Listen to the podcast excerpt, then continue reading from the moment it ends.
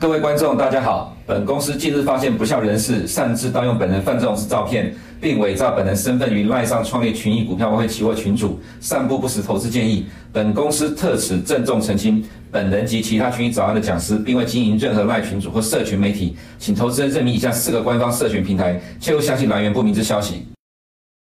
嗨，大家早上，欢迎收看今天的群益早安哦。那今天是七月十九号，首先呢，我们先看一下今天的焦点。波类的，不论是道琼或者是相关科技类股走势的一个呃，就是一个呃表现以及反应。那在这则消息之后呢，我们再来看看其他的一个焦点哦。那其他焦点部分呢，包含了 IBM 哦，它在盘后公告的财报，公告财报其实整体获利表现是优于预期，但是呢，在毛利率的部分哦，是由去年同期五十二点五十五点二下滑到今年同期的五十三点四。那在另外现金流的部分哦，原本预估呢，呃，市场可能预估说。大概会有一百零五亿美元的一个现金流，但是实际上公司认为大概只有一百亿美元，主要也是归咎于强势美元跟俄罗斯业务暂停的因素，所以在盘后呢也下跌了四点多 percent。那在相关的大银行公告的一个财报部分哦，美国银行公告第二季度一个财报是零点七三。这部分是低于市场预估的零点七八，获利年减百分之二十九。但主要原因是为什么呢？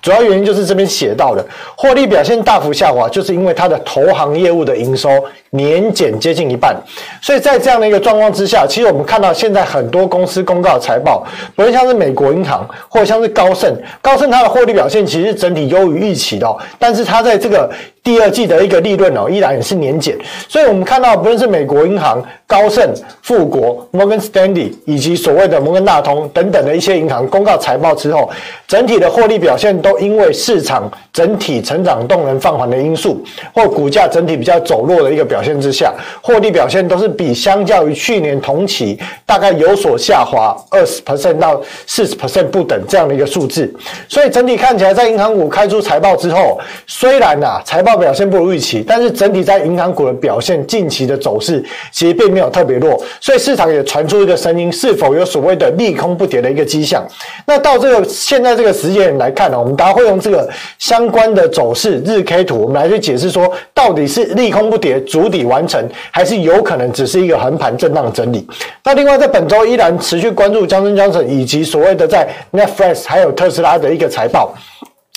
那在欧洲央行的一个部分哦。欧洲央行部分呢，在这礼拜四呢，有可能要来去做一个升息的一个动作，基本上是预期会升息一码。不过，随着意大利的一个总理哦，德拉吉他要提出这个辞呈的一个状况之下，也让。这个意大利对于德国它的一个国债的一个基差又有所放大。那另外呢，在升息的部分呢，大家一并来提到。那在中国的一个部分呢，我们也要关注哦。现在中国已经有很多的一个城市哦，很多人都不愿意去缴这个抵押房贷，主要是为什么？因为他们大概有百近期新盖的一个房子啊，大概有百分之九十哦，都是所谓的一个预付，都还没有房子可以住，他就先付这个抵押房贷。那可能要付了很多年了，这房子才盖好。但是因为从去年开始，爆出了这个所谓的中国房地产的一个风暴，所以到今年为止，其实很多地产的一个房屋建设的速度比。预估的一个时程来讲，要慢的很多。那当然，我们在明面来解说。那另外，在美国呢，昨天公告的这个独栋新屋的一个指数，已经是连续六个月下滑，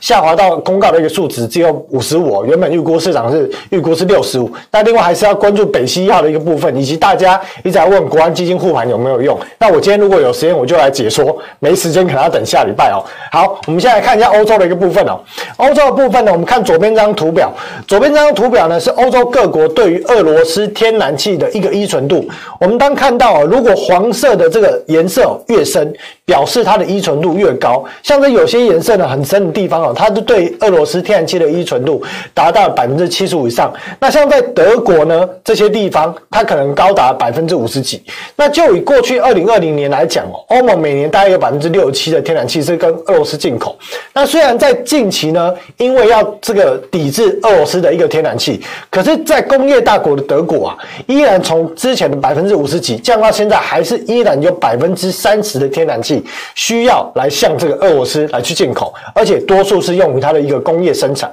那另外在北溪一号的一个运量，为什么北溪一号这么重要？因为自从呢各国开始制裁俄罗斯之后，北溪一号呢是占了前一段时间欧洲国家整体的一个欧洲国家进口俄罗斯天然气主要的供给管线，占比高达多少？高达百分之七十五。所以呢，从七月十一号开始啊，北溪一号停止供气之后，短短的十天里面。到底最终在七月二十一号年度检修完成后，会不会恢复供气？这个对于俄国，哎，跟这样，对于欧洲国家天然气的库存有没有办法在今年冬天到来十一月以前，能够让它的库存回到百分之五十以上？这是非常重要重要的一个关键。而目前欧洲国家的天然气的一个储存量哦，就是它的一个库存量大概只有百分之五十几，所以市场非常关注北溪一号在二十一号税。修结束之后，到底能不能顺利复工？如呃，能不能顺利供气哦？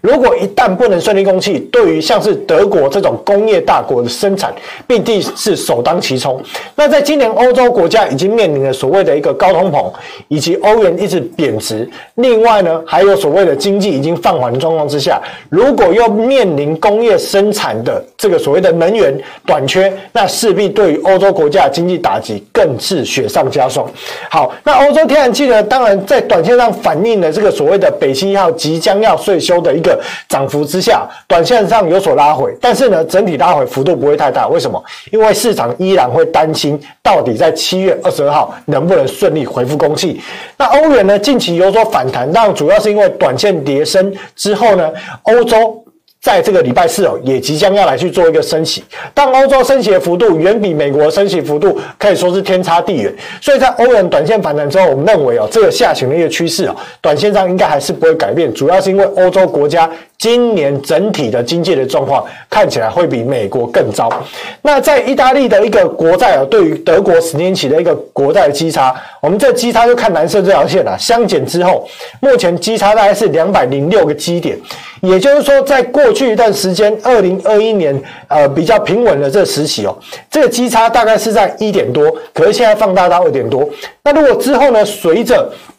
欧洲要开始来去做一个升息，是否在这样的一个升息状况之下，对于欧洲的经济冲击，可能又让意大利的国债对于德国国债基差的放大又再度放大，也会是市场关注的焦点。所以，对于这个所谓的一个欧洲啊，要推出如何救这个债市的一个部分哦，也是市场关注的一个动态哦。那另外呢，随着近期因为即将升息以及欧洲经济放缓之下，我们一再强调这件事情，强调什么？我们呢在做股票的交易易。有千万不要永远只盯着股票，一定要看债券市场。因为当景气由多头转空头，或者是行情由多头转空头的时候，债市一定是领先股票市场来去反应。所以呢，我们今天的标题写到说，市场认为短期有可能尝试来去做打底，做一个反弹。但是重点是什么？重点是上游的水龙头依然在缩水。也就是在这个缩表或者在抽水。另外一个问题是，债市到现在还没有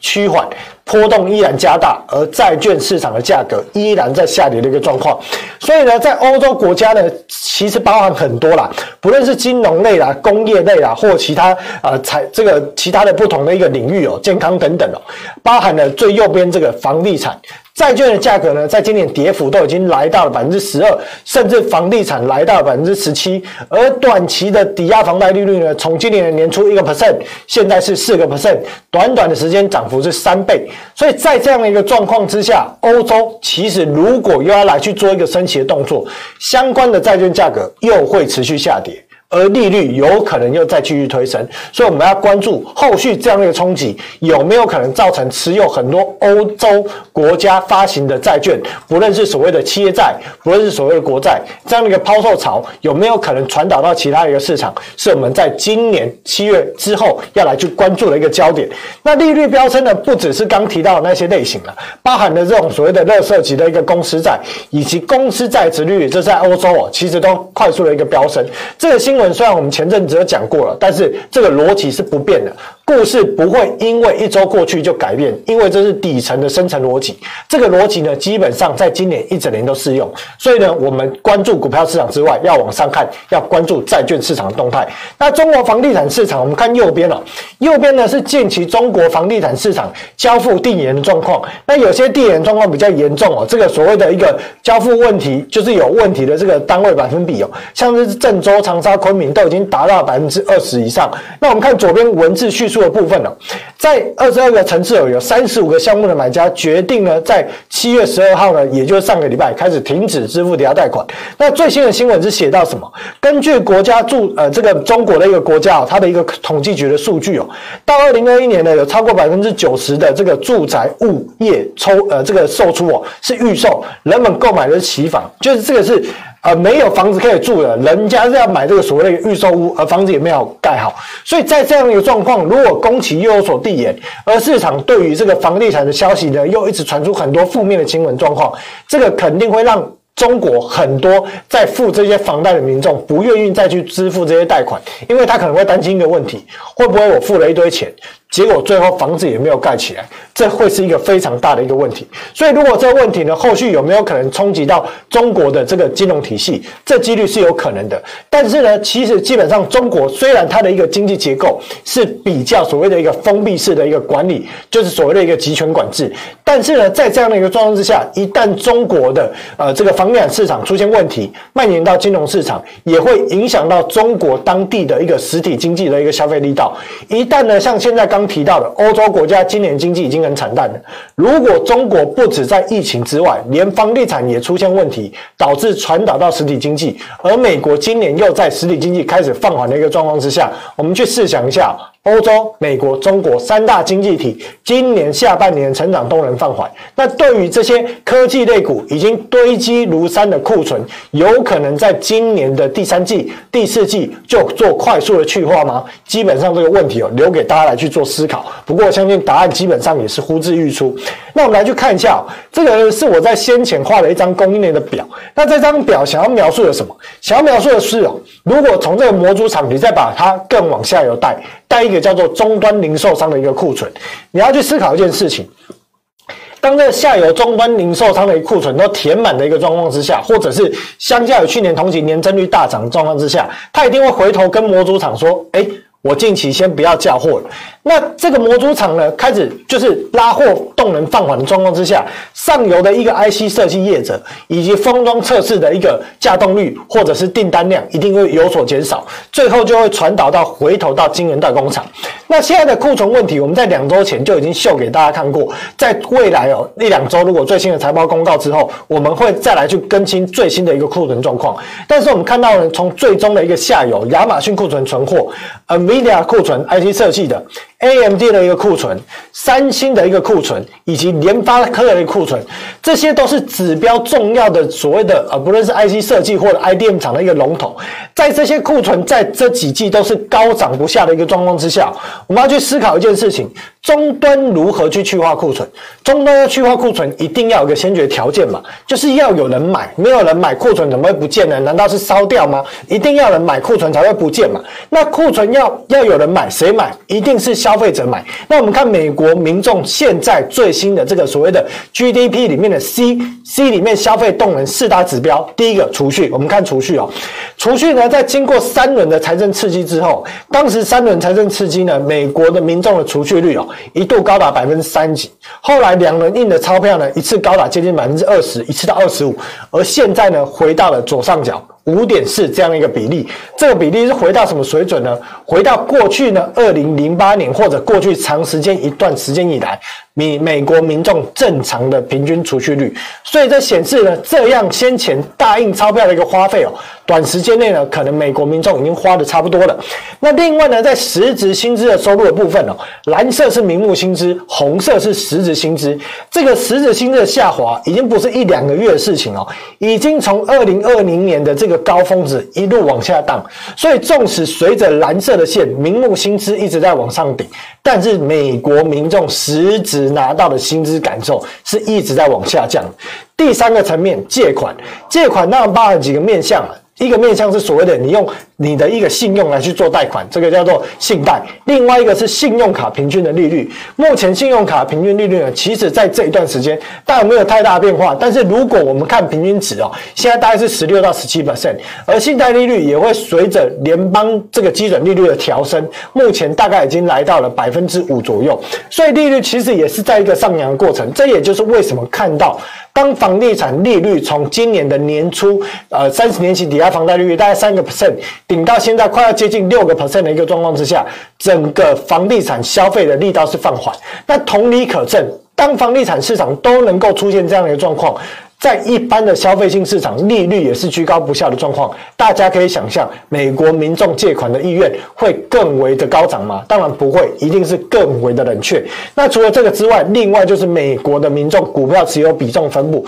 这边我写了很多英文，我帮大家讲一下。从最上面这边看到，这边是加户。过往几年时间哦，美国民众持有美国股票市场的一个份额，大概就是占比百分之四十，这个比率是没有太大改变。那另外呢，在其其他机构类呢，像是共同基金这个 fund 呃这个 mutual fund fund 在这个部分呢，共同基金持有比重大概是百分之二十，这几年有所下降的态势，主要是因为什么？我们看第三个，这个叫做 ETF 啦，ETF 这几年呢是逐步的从五 percent 出头，到去年的年底已经来到七点多 percent，所以这个资金其实是有所谓的主动性，就是交给操盘人主动性的这个基金。转移到所谓的一个被动式基金 ETF，所以整体而言呢，其实美国民众持有的一个股票比例哦，是高达百分之四十以上。为什么？因为这共同基金跟 ETF 里面一定有美国民众买的这个比例、这个成分在嘛。所以在这样一个状况之下，如果今年的美国股票市场哦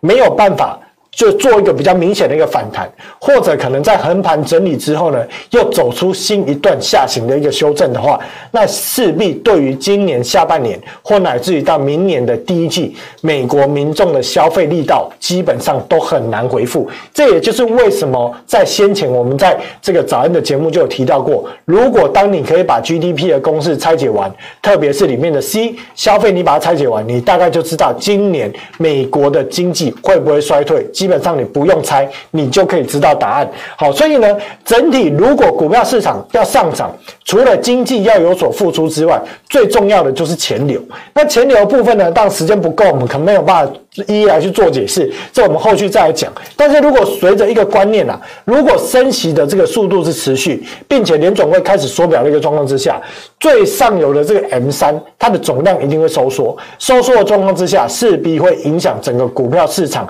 的一个平均的一个本益比，或者是每一兆单位的这个 M two 或 M 三，对于这个股票市场点数的一个贡献度，这是势必会受到压缩的。至于这压缩的这个呃这个进程啊，或者这个变化为何，我们之后呢有机会再跟大家来去做分析。所以整体而言呢，从今年年初到今到现在这个时间点七月，这张表一用再用哦，因为我觉得这张表做的真的是。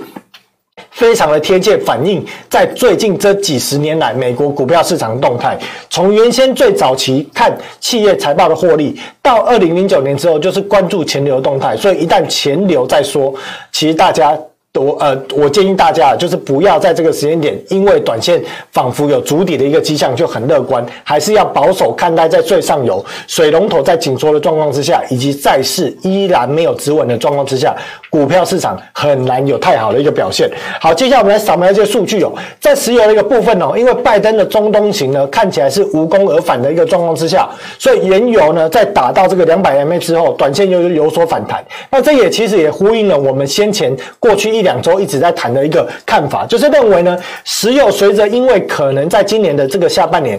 整体的一个实体经济放缓的一个状况之下，所以要再创高的几率也不高。但是因为短线上呢，就是有所谓的一个供需结构上的一个支撑哦，所以短线上应该还是维持在所谓的一个高档震荡态势，几率是高的。那美元指数的部分呢，短期有所拉回哦，最高一度来到一百零呃一百零九点多。那拉回的一个因素呢，当然包含刚提到，你看欧元近期有所反弹，以及欧洲即将开始升息。但是我们认为呢，如果随着这个市场美元在紧缩，市场对美元的需求呢会更加高涨的一个状况之下，美元指数呢应该还是维持这样的趋势哦，缓步的一个向上垫高的一个趋势，还是是比较高的。那十年期公开殖利率大概近期就是撑在这里震荡啊，大概就是三 percent 到三点五 percent 啊。那主要就是因为市场已经开始预期在明年可能没有办法升息的状况之下，再加上呢债券市场呢在今年已经跌幅很深的一个状况之下，有一些避险买盘从股票市场涌入这个债券市场，所以近期应该还是维持在一个高档震荡态势，会是比较高。那目前七月升息的一个预估哦，大概是三码。那九月升息的预估也是三码。到今年到今年的全年年底，市场预估利率大概就是在三点五到四 percent 左右。那随着每一次的一个 CPI 公告哦，这个数值啊都有可能从现在这个比较大范围右侧哦，十二月份比较大范围的分布。渐渐的偏向往右边移动，就是可能会回到三点五到四百分这样一个区间。那这个公司债部分呢，我们就一直持续关注。那在这个礼拜开出来的最新数据，呃，这个是礼拜五公告的。那我们提到是在这个礼拜五，如果在公告的数据哦，应该乐视在对于十年期公债的基差会再度的一个放大。那道琼指数的部分呢，昨天呢，随着苹果的一个利空消息传出之后，短线上刚好也反弹到五十 ml 有所压力。那我们认为呢，在这个下行趋势呢，应该，呃，这个趋势是很明确的一个状况之下，反弹到五十 ml 有所压力。我们看一下这边震荡整理之后的一个态势。不过，认为如果随着上游依然在紧缩的一个状况，这里应该是做一个横盘整理的一个机会大。如果要有比较显著大幅的反弹哦，目前我在这时间点看起来几率是不高的。所以，对于做多的投资朋友，还是要谨慎小心。那标普五百指数也是哦，大概目前也就是在这个下档的一个区间做一个横盘整理，等待五十 MA 的均线哦往下来去做移动。那一旦碰到之后，到底有不能不能够有效突破，还是又遇到五十 MA 的一个压力哦，又再度向下探底？基本上呢，就是随着后续的，不论是在科技股的财报，或者是会议，以及美国第二季 GDP 的初值公告，对于市场都有可能是比较负向的一个压力状况之下呢，我认为呢，短线收敛之后呢，应该还是维持它原先趋势的一个啊方向来去做一个移动，几率上会是比较高的。那纳斯达克也是。那另外在 Apple 一个部分呢，我们看到。Apple 部分股价虽然站上了五十 MA，但是遇到了之前的一个低档的一个这个下缘的部分哦，形成一个箱型的一个整理，所以呢，应该还是维持一个箱型整理的态势会是比较高的。那国安基金护盘有用吗？现在已经讲了二十四分了，抱歉了，我下个礼拜再跟大家解说国安基金护盘到底有没有用。好，那我们来看一下加权指数的部分哦，应该还是跟着美股走了。那短期短线上反弹到二十 MA，这边压力还是大哦。那月 K 的部分基本上呢，每个礼拜看起来方向没有差。压力太大，当月 K 呢从高档扣下来之后，就是跌破这个所谓的呃这个季线的呃跟正了，这所谓的半年线之后，压力应该是十分巨大的。所以整体而言呢，目前看起来，我这边直接做个结论啊，这个礼拜呢要关注北溪一号的一个动态哦。那台股在短线呢，随着台积电呢财报公告非常好，以及展望不错的状况之下，短线呢反弹快速，已经来到接近五百块的价位。那这边压力相对大，我建议投资朋友啊、不要来去做追加，可能逢高适时的调节。会是比较安全。另外呢，要关注在下个礼拜开始的科技股财报以及去化库存的问题哦。市场很乐观，有些乐观的讲法是今年第四季可能去化完了。不过目前看起来，如果美国终端消费的力道没有这么强劲的状况之下，这个去化库存可能会递延到跟台积电讲的一样，可能会到明年的上半年。所以呢，近期市场尝试抄底哦，认为半年这股市已经跌深了。但是我们认为，随着上游的钱呢还是持续，这不是持续，是持续哦，持续在收钱的一个状况之下，再次一然。动荡了，短线上可能只是横盘整理哦，而不是真的有效的跌升反弹哦。好，今天节目就到这里哦，也预祝大家操作顺心顺利，我们下周见。如果你不想错过最新市场动态，记得开启小铃铛并按下订阅。此外，我们在脸书、YouTube 以及 Podcast 都有丰富的影片内容，千万不要错过。每日全球财经事件深度解说，尽在群益与你分享。